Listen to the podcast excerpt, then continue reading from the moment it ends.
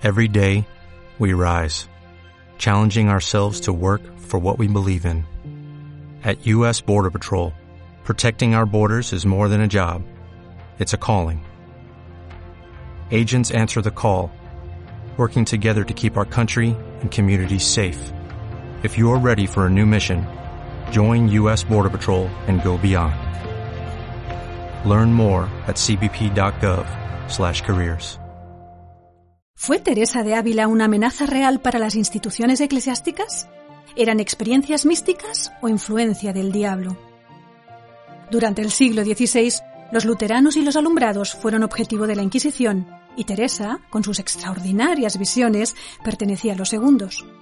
Fue una mujer inquieta y valiente que tuvo el valor de defender sus ideas. Sin embargo, a juzgar por las críticas constantes, ni su familia, ni la Iglesia, ni muchos sectores de la sociedad estaban preparados para ello.